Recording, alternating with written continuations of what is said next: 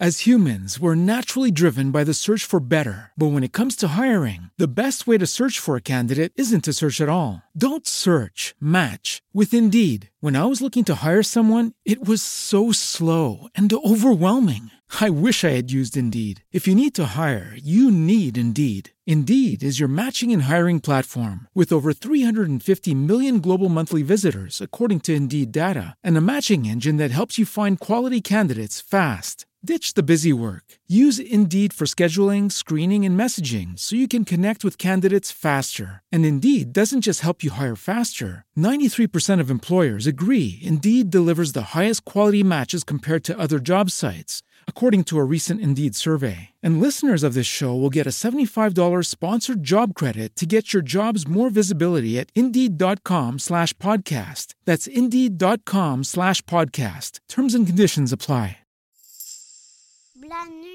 Les blabla Keep Captain. Hello les Andies Ces deux minus, ce sont mes fils et ils ont chamboulé ma vie. Oui, ça arrive à tous les parents. Bon, sauf que dans notre histoire, il y a eu une petite surprise en plus. Mon fils aîné est en situation de handicap et on peut dire que ça demande quelques ajustements quotidiens. Je suis Mélanie et j'ai eu l'idée de réaliser ce podcast. Pourquoi? Pour apporter des réponses aux familles comme les nôtres, pour lever les tabous et puis aussi pour partir à la découverte du monde du handicap en compagnie de super invités. Chaque mardi, j'aborde un nouveau avec un aidant, un professionnel de santé ou une association pour apprendre ensemble. Ah, et aussi, n'hésite pas à découvrir et à t'inscrire à la communauté des aidants. Et pour ça, rendez-vous sur handicapten.fr.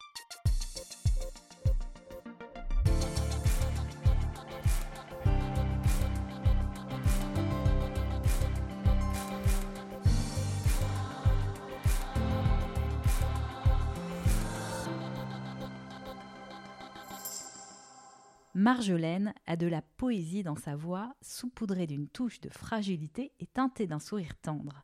J'ai particulièrement aimé l'écouter. Elle m'a émue parce qu'elle sait mettre des mots simples sur des émotions que nous sommes si nombreux à vouloir cacher sous le tapis, tenter de les repousser loin, très loin pour paraître fort face à l'injustice et à la douleur que provoque le handicap. Marjolaine est comédienne et la maman d'Isidore, atteint du syndrome de Dravet. Ne vous fiez pas à cette petite voix, derrière se cache une personne extraordinaire à découvrir de toute urgence. Elle nous parle de son histoire et de sa pièce de théâtre, Le Don d'Isis, qui met en lumière une maman d'un enfant en situation de handicap. Je te souhaite un très bon moment en notre compagnie. C'est parti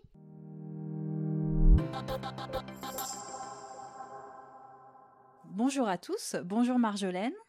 Bonjour Mélanie. Vous êtes la maman de deux enfants dont Isidore atteint du syndrome de Dravet, une maladie génétique rare. Comment elle se manifeste chez lui? Elle se manifeste d'abord par euh, beaucoup de crises d'épilepsie, des crises d'épilepsie en, en, tout genre, et euh, je crois qu'on a à peu près euh, toutes les formes possibles, des absences aux myoclonies, aux états de mal, tout le panel euh, possible dans ce, malheureusement dans cette maladie euh, de crise d'épilepsie qui sont très souvent quotidiennes. Et ça depuis ces trois mois. D'accord. Aujourd'hui, Isidore a quel âge? 12 ans. Pourquoi on parle d'une véritable épée de Damoclès euh, dans le syndrome de Dravet? Parce que ce sont des enfants fragiles et ils peut malheureusement arriver qu'il y ait des, ce qu'on appelle des SUDEP, donc des, des, des morts subites euh, inexpliquées. Mhm. Donc euh, ça n'arrive pas à tous, mais heureusement. Mais euh, on sait que ça pourrait arriver n'importe quel jour, euh,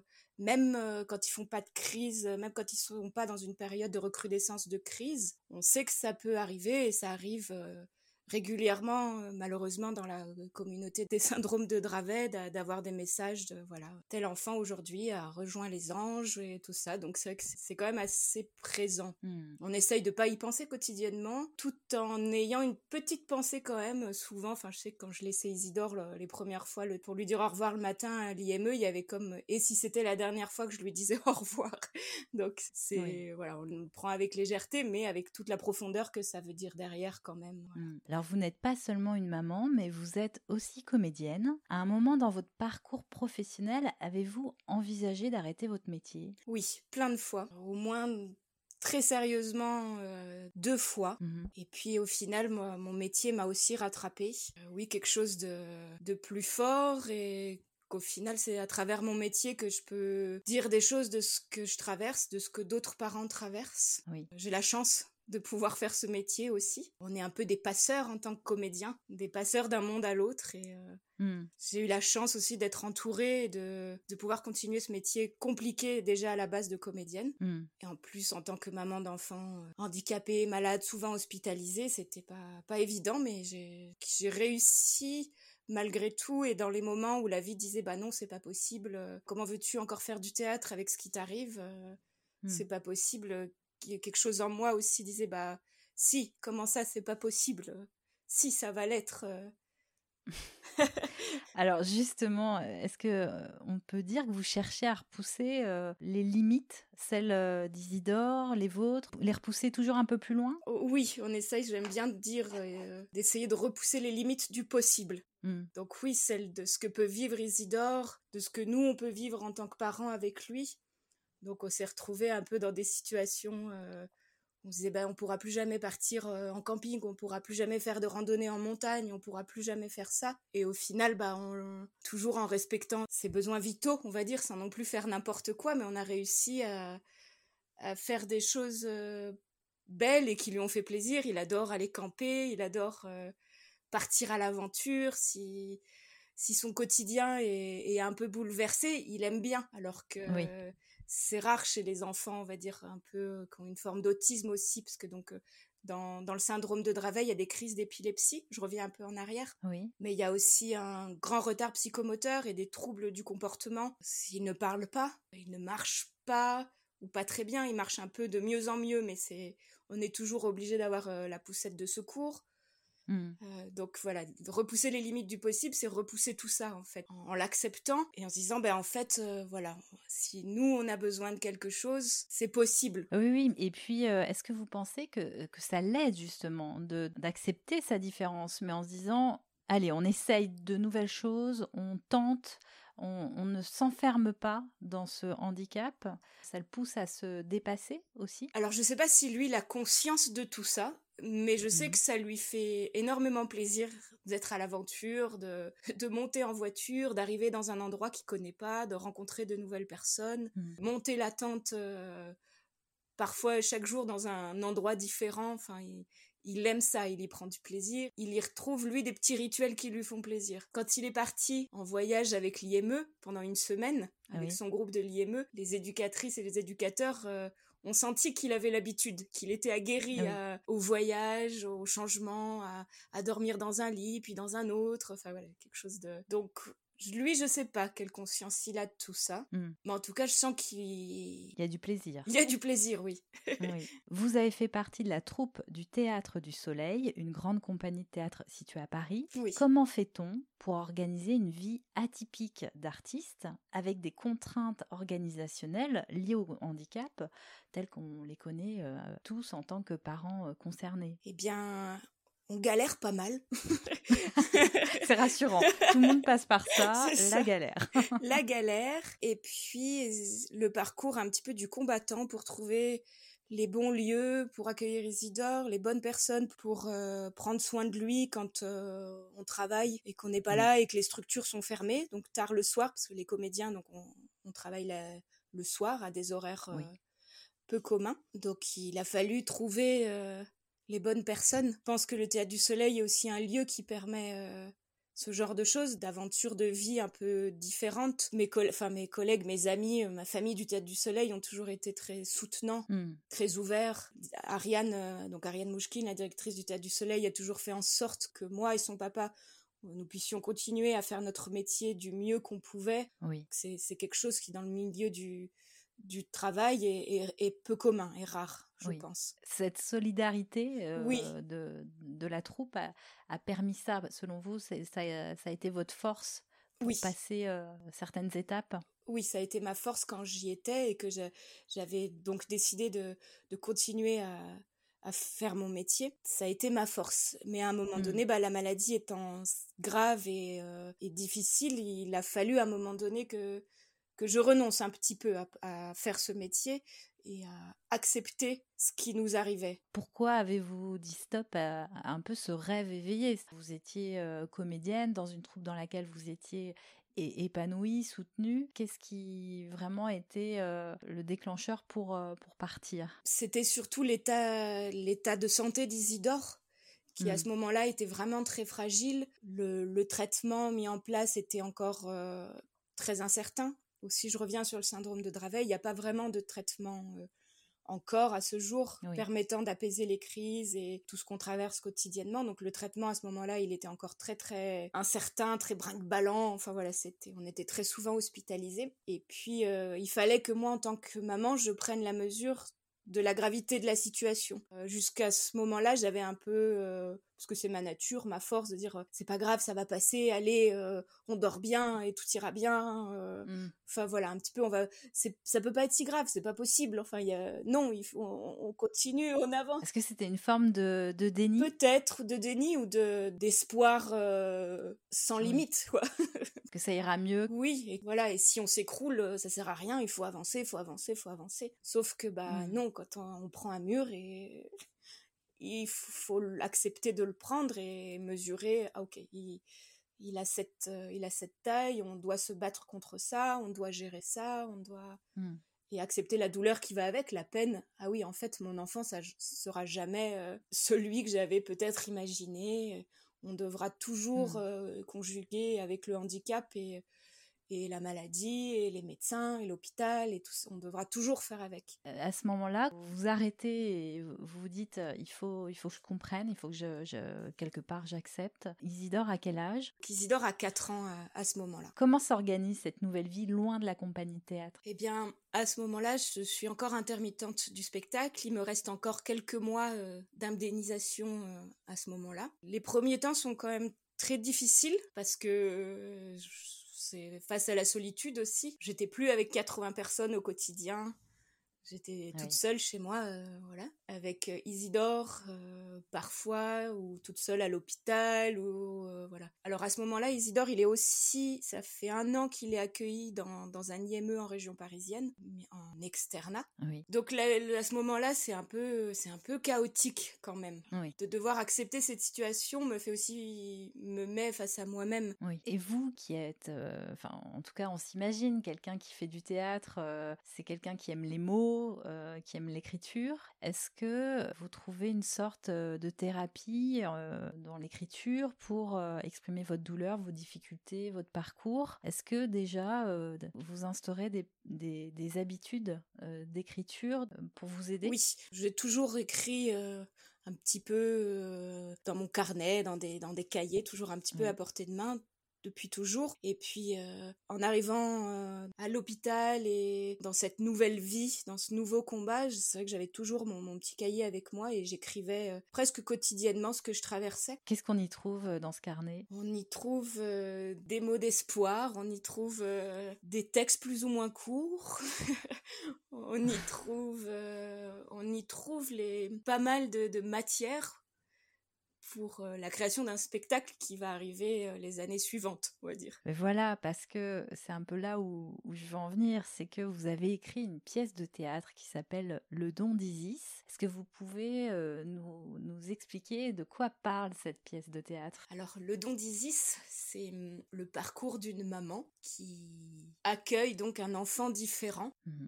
avec tout ce que ça veut dire. C'est un petit peu son parcours face à tout ça, les, moments difficiles, les moments où, de, non-acceptation, de déni, de, rejet, de non, c'est pas possible, jusqu'à l'accueil de, ces accidents, de, tout ça, avec, euh, avec le peu de force qu'elle a, c'est-à-dire la joie, le sourire et, l'amour au final de, cet enfant, des rencontres sur le chemin, le parcours euh, du combattant, du, d'une maman.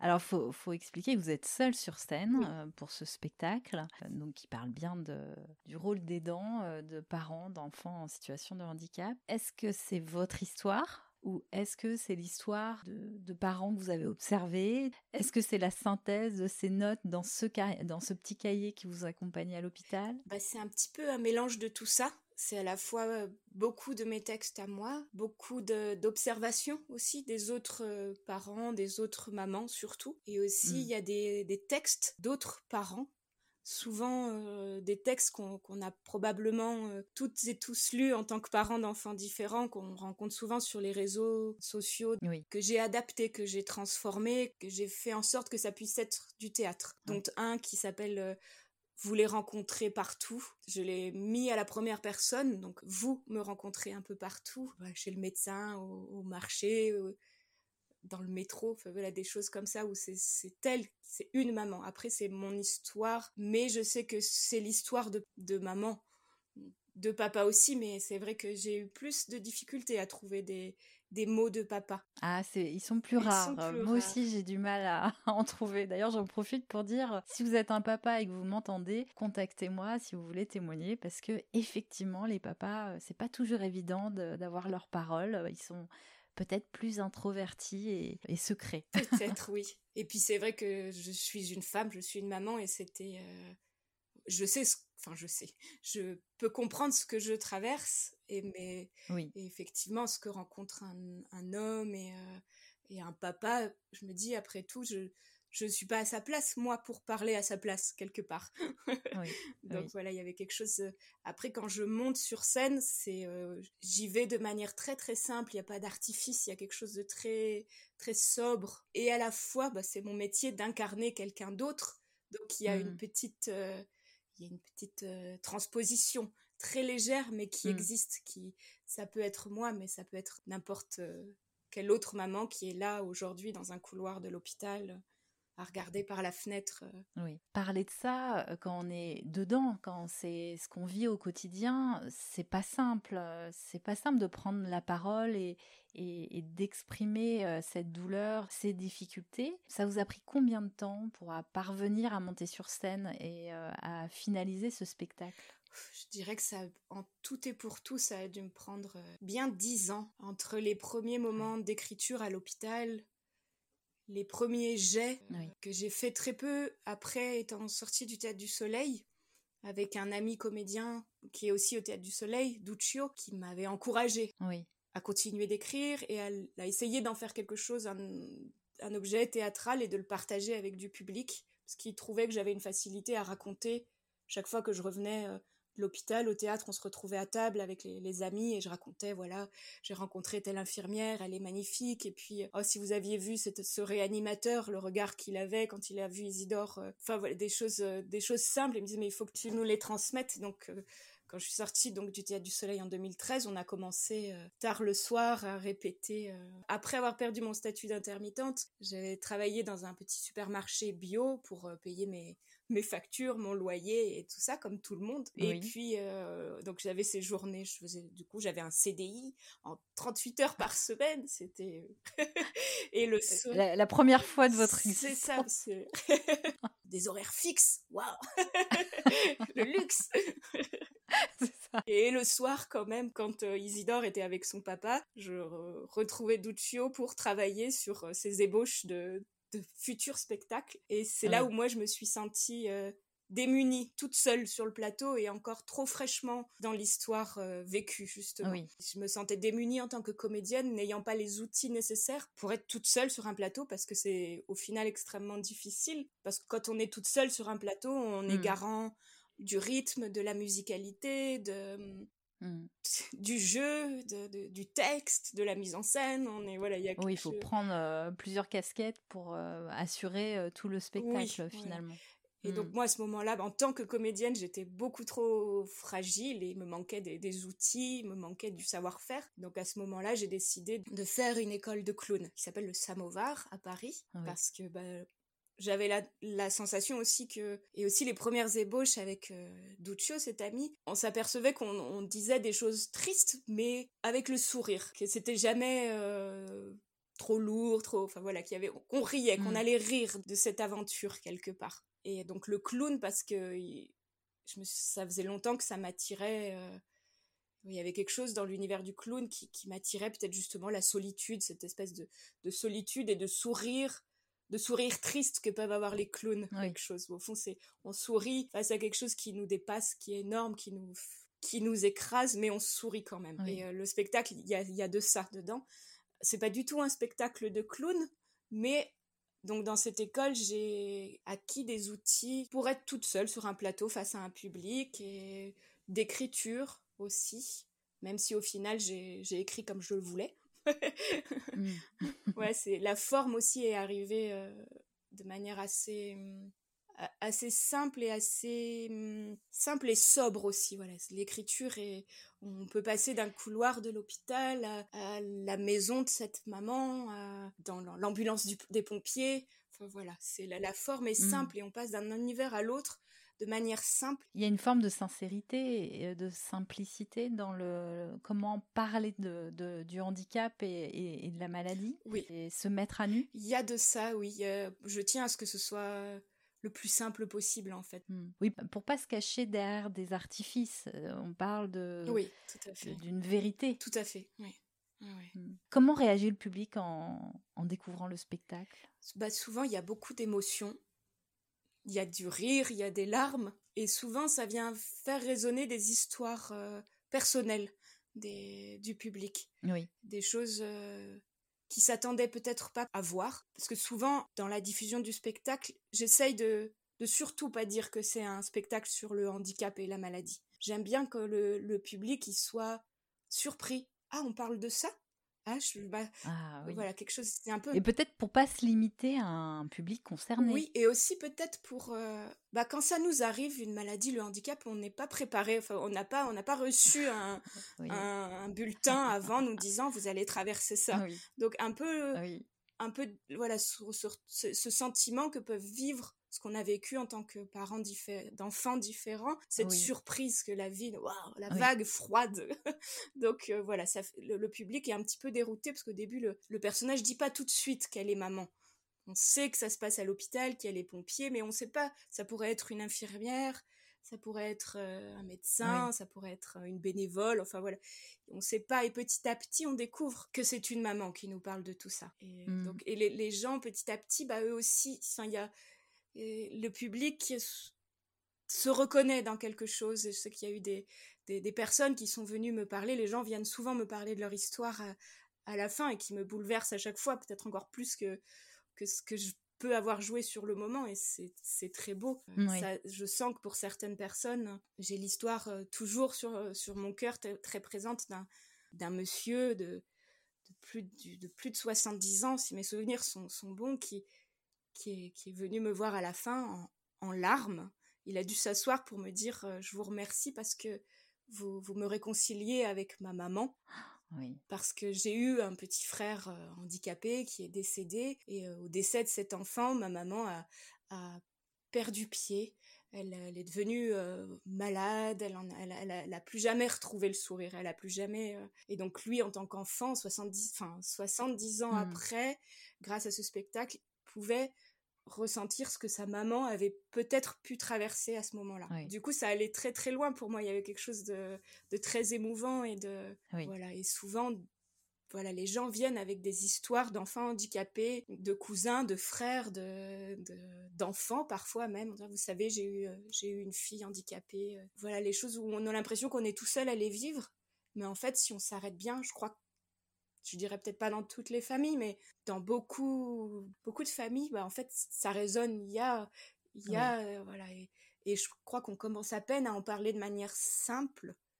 Voilà, il y a des placards qui sont fermés à double tour euh, dans Mm. certains endroits, certaines familles où voilà, le, le handicap et l'enfant handicapé, surtout, n'en parlons pas. Et Mm. donc, euh, je pense que ça permet d'ouvrir simplement, dire ah mais en fait, on peut en parler avec euh, Oui. simplicité et Simplement. Au tout début du, du podcast, j'ai dit vous êtes la maman de deux enfants. Donc on, on a parlé d'Isidore, mais vous avez aussi une fille. Oui. Comment ils ont réagi en découvrant le spectacle? Est-ce que ça a provoqué aussi des choses en eux? Est-ce qu'ils ont compris des choses? Alors, Isidore, il n'a pas vu euh, le spectacle euh, vraiment. Mhm. Il est toujours à côté quand je joue, enfin souvent à côté, pas trop loin. Donc lui, je, ne- je, ne- je ne sais pas comment il voit les choses vraiment. Mhm. Et pour sa sœur, donc Laïa, je dis son prénom, qui a 14 ans aujourd'hui, euh, je pense que pour elle, c'était une manière de d'être fière de son frère, même si je pense qu'au fond d'elle-même, elle elle l'est. Mais c'est vrai que c'est pas facile d'avoir un, un petit frère qui crie quand on va au supermarché, qui est dans une espèce de grande poussette, qui, qui attire le regard des autres, qui est bizarre, qui parle pas, qui voilà, donc c'est difficile, je pense, en tant que sœur aînée, et puis aussi, je pense qu'elle est mmh. aussi ballottée dans l'incertitude de tout ça, mine de rien. Et je pense que pour elle, oui, c'est une façon d'être fière. Et puis elle a son mot à dire dedans aussi. Je lui avais demandé de bien vouloir écrire ce qu'elle, elle ressentait de, de tout ça. Donc il y a, elle apparaît dans le spectacle d'une certaine manière, elle apparaît et ce sont ses propres mots qu'elle-même avait écrits que je partage avec les avec le public. Ah et je trouve ça très beau et oui, c'est fantastique parce que ça, ça, libère la parole, enfin ça lève un. Oui. On se dit les choses. Oui, c'est vrai que dans certaines familles, c'est pas toujours le cas. Il y a beaucoup de non-dits. Là, pour le coup, c'est une manière d'expliquer les choses et de d'ouvrir la parole et le dialogue. Mmh. Oui, de manière simple aussi, de dire bah voilà, on traverse mmh. ça, et aussi de dire que c'est pas parce qu'on est accablé par par quelque chose de difficile, de douloureux, qu'on peut plus rien faire et qu'on ne peut surtout pas pas en faire quelque chose. Oui. Je crois que ma préoccupation c'était d'arriver à pouvoir en faire quelque chose de tout ça, de cette aventure difficile, de qu'est-ce qu'on fait de tout ça, c'est voilà, qu'est-ce que je fais de tout ça, c'est une des questions que je pose aussi dans le spectacle, qu'est-ce que je fais de tout ça? Bah, j'en fais, mmh. on en fait, on peut en faire ça, on peut en faire des chansons, on peut en faire des tableaux, on peut en faire euh, des, des mille et une choses, et bah moi, grâce à mon métier, grâce à mon savoir-faire, on en fait ça et on peut le partager avec les autres et dire voilà, vous voyez, cher public, chers amis, chers parents, même que parfois pour les, les familles proches, ma sœur, mais ma mère, mes frères, mmh. ils ont eu du mal à comprendre ce que je vivais et pourquoi je, pour eux, je m'isolais, pourquoi. Enfin voilà. Du coup, c'était aussi une manière de leur dire voilà maman, voilà ce que je vis, voilà mon frère, voilà ce que voilà voilà ce qu'on vit. Voilà. Et je me souviens aussi, c'était au tout début de la création. Il y, avait un jeune technicien qui était là euh, et euh, il m'a dit oh vous savez, je vous remercie parce que parce que maintenant, quand, quand je vais voir une maman avec un enfant handicapé, j'aurais l'air moins bête. Je pourrais aller lui proposer mon aide parce que j'ai l'impression de la connaître grâce à vous. et je me suis dit, c'est absolument magnifique. Euh, et bravo. En tout cas, merci beaucoup pour ce témoignage. Et puis surtout pour cette pièce de théâtre qui euh, permet de lever des tabous. Hein. là, clairement, on est dessus. Euh, de parler du handicap simplement, avec toute votre sincérité. Et puis avec des, des, mots justes et qui peuvent réparer aussi bien les proches que les parents. Et puis aussi euh, toutes les personnes qui euh, ont de la curiosité saine, hein, je dirais, pour découvrir ce que vivent euh, toutes ces familles. Oui, c'est très sain et c'est vraiment, moi j'y tiens, c'est un, c'est un hymne à la, à la joie. Voilà, à la joie pure, à la joie simple et, et c'est pas gnangnan, c'est pas, voilà, on n'est pas juste c'est la joie, non. On va pas juste pleurer. voilà, on pleure, on fait pas juste que rire ni pleurer, non, non, non. Si les larmes viennent, elles viennent, mais elles sont, elles sont belles et, et voilà, il y a elles sont accueillies avec, euh, avec amour. et voilà. Et normalement, j'en profite aussi pour dire que normalement, on devrait éditer le texte avec euh, un des lieux dans lesquels j'étais en résidence qui s'appelle La Saillante, qui est en Auvergne. Donc voilà, on est en train de travailler à l'édition du, du texte, euh, voilà, pour pouvoir le. Souvent, des gens sont venus me demander à la fin du spectacle, mais est-ce qu'on peut avoir le texte? Est-ce que voilà, donc il sera disponible, on l'espère, courant de l'hiver, on, y travaille. Très bien. Eh ben, fabuleux. Surtout, il ne faudra pas hésiter à revenir vers moi pour que je diffuse l'info de la possibilité de retrouver ce texte. Mais en tout cas, merci beaucoup, Marjolaine. Bah, merci beaucoup, Mélanie. Merci euh, pour tout ce travail aussi et de nous réunir d'une certaine manière. C'est très beau. Merci beaucoup. C'était Marjolaine Laranaga, maman et comédienne de la compagnie La Barque Ailée. Je vous invite à suivre son actualité puisque de nouvelles dates de représentation de sa pièce, Le Don d'Izzy, seront prochainement communiquées, notamment au Mans en mai 2022 ainsi qu'en Bretagne. Je mets bien sûr le lien vers le site de la compagnie dans les notes du podcast. Maintenant, c'est à toi d'agir. Je te confie une mission hyper importante. Si tu aimes les blablas, écris-le, dis-le, bref, fais-le savoir monde entier. Pour cela, partage l'épisode sur les réseaux et si tu m'écoutes sur Apple Podcast, n'oublie pas de me donner 5 étoiles, ça m'aidera énormément pour la suite. Dernière chose, n'hésite pas à laisser un commentaire ou à proposer des idées pour un prochain podcast sur handicapten.fr ou sur les réseaux sociaux. J'adorerais échanger avec toi.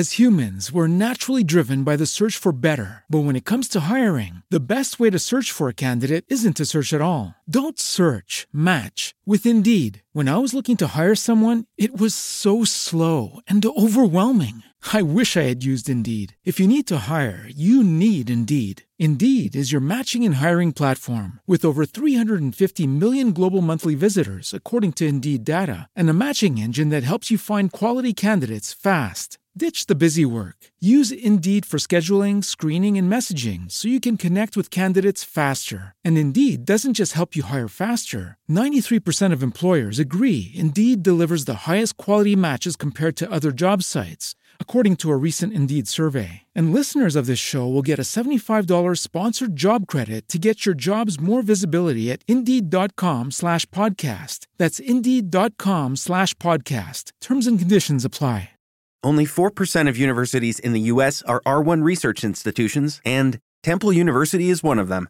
This means 100% of students have the opportunity to participate in hands on learning and research with world class faculty. With over 600 academic programs across 17 schools and colleges, Philadelphia's largest public university provides students with a rich variety of opportunities and propels graduates to succeed in their careers. Temple University. Schedule a campus tour today at admissions.temple.edu/visit.